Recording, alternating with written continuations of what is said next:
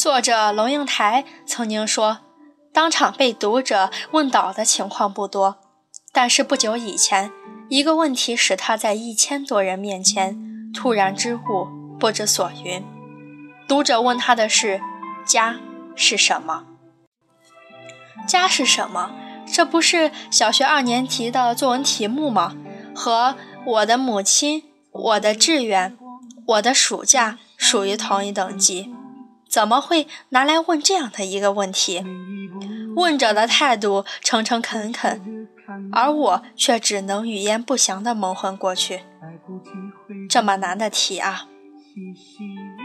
作为被人呵护的儿女时，父母在的地方就是家。早上赶车时，有人催你喝热腾腾的豆浆；天若下雨，他坚持你要带伞。烫的便当塞在书包里，书包挎在肩上，贴身还是热的。周末上街时，一家四五口人可以挤在一辆发动车上招摇过市。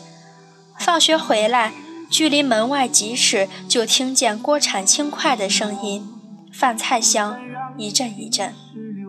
晚了一阵大帐篷，四张榻榻米，灯一黑，就是黑田时间。兄弟姊妹的吵闹、踢打和被褥的松软裹在帐内，帐外不时有大人的咳嗽声、走动声、窃窃私语声。朦胧的时候，窗外丝绸般的栀子花香就悠悠飘进半睡半醒的眼睫里。帐里帐外。都是一个温暖而安心的世界，那是家。可是这个家会怎么样呢？人一个一个走掉，通常走得很远很久，在很长的岁月里，只有一年一度，屋里头的灯光特别灿亮，人声特别喧哗，进入特别吵的日子，然后又归于沉寂。留在里面没有走的人，体态渐履弱，步伐渐蹒跚。屋内越来越静，听得见墙上钟表滴答滴答的声音。栀子花还在开，只是在黄昏的阳光里看它，怎么都觉得凄凉。然后，其中一个人也走了，剩下的那一个，从暗暗的窗帘里往窗外看。仿佛看见，有一天来了一辆车，是来接自己的。他可能自己锁了门，慢慢走出去；也可能是坐在轮椅中被推出去；也可能是一张白布盖着，被抬出去。和人做终生伴侣时，两个人在哪里，哪里就是家。曾经是异国大学小城里的一间简单公寓，和其他一两家共用一个厨房，窗外飘着陌生的冷雪，可是卧房里伴侣的手温度无比温暖。后来是一个又一个陌生的城市，跟着一个又一个新的工作，一个又一个重新来过的家，几件重要的家具总是在运输的路上。其他就是在每一个新的城市里一点一点添加或丢弃。墙上不敢挂什么真正和记忆终身无法逾越的东西，因为墙是短暂的，是暂时的。在暂时里，只有假设性的永久和不敢放心的永恒。家，也就是两个人刚好暂时落脚的地方。可是这个家会怎样呢？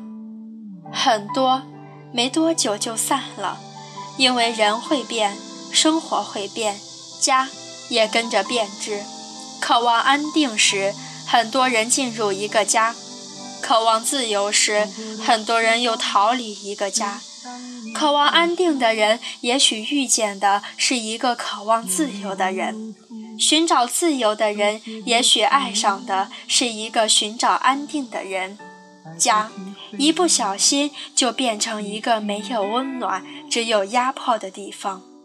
外面的世界固然荒凉，但是家却可以更寒冷。一个人固然寂寞，两个人灯下无言相对，却可以更寂寞。很多人在散了之后就开始终身流浪，很多一会儿就有了儿女，一有儿女，家就是儿女在的地方。天还没亮就开始做早点，把热腾腾的豆浆放在餐桌上。一定要亲眼盯着他喝下去才安心。天若下雨，少年总不愿意拿伞，因为拿伞有损形象。于是你苦口婆心、几近哀求地请他带着伞。他已经走出门，你又赶上去把滚烫的便当塞进他的书包里。周末，你骑车去市场，把两个儿女塞在身后，一个小的。夹在两腿之间，虽然挤，但是女儿的体温和迎风的笑声甜蜜可爱。从上午就开始盘算晚餐的食谱。黄昏时，你一边炒菜，一边听着门外的声音，期待一个一个孩子回到自己身边。晚上，你把滚热的牛奶搁在书桌上。孩子从作业堆里抬头看你一眼，不说话，只是笑了一下。你觉得好像突然闻到了栀子花悠悠的香气。孩子在哪里，哪里就是家。可是，这个家会怎么样呢？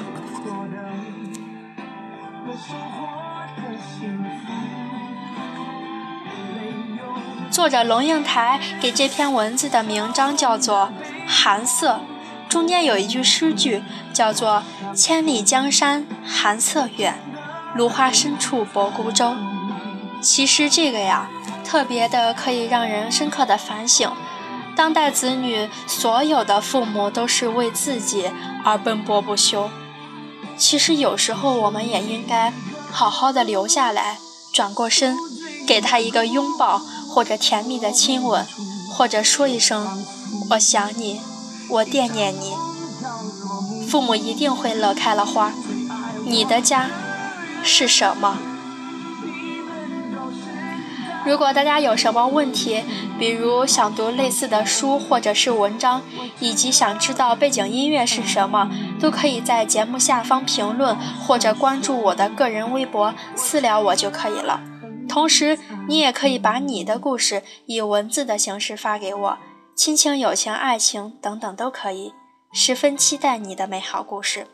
在这里，要再次感谢大家的评论和关注，祝你有美好的一天。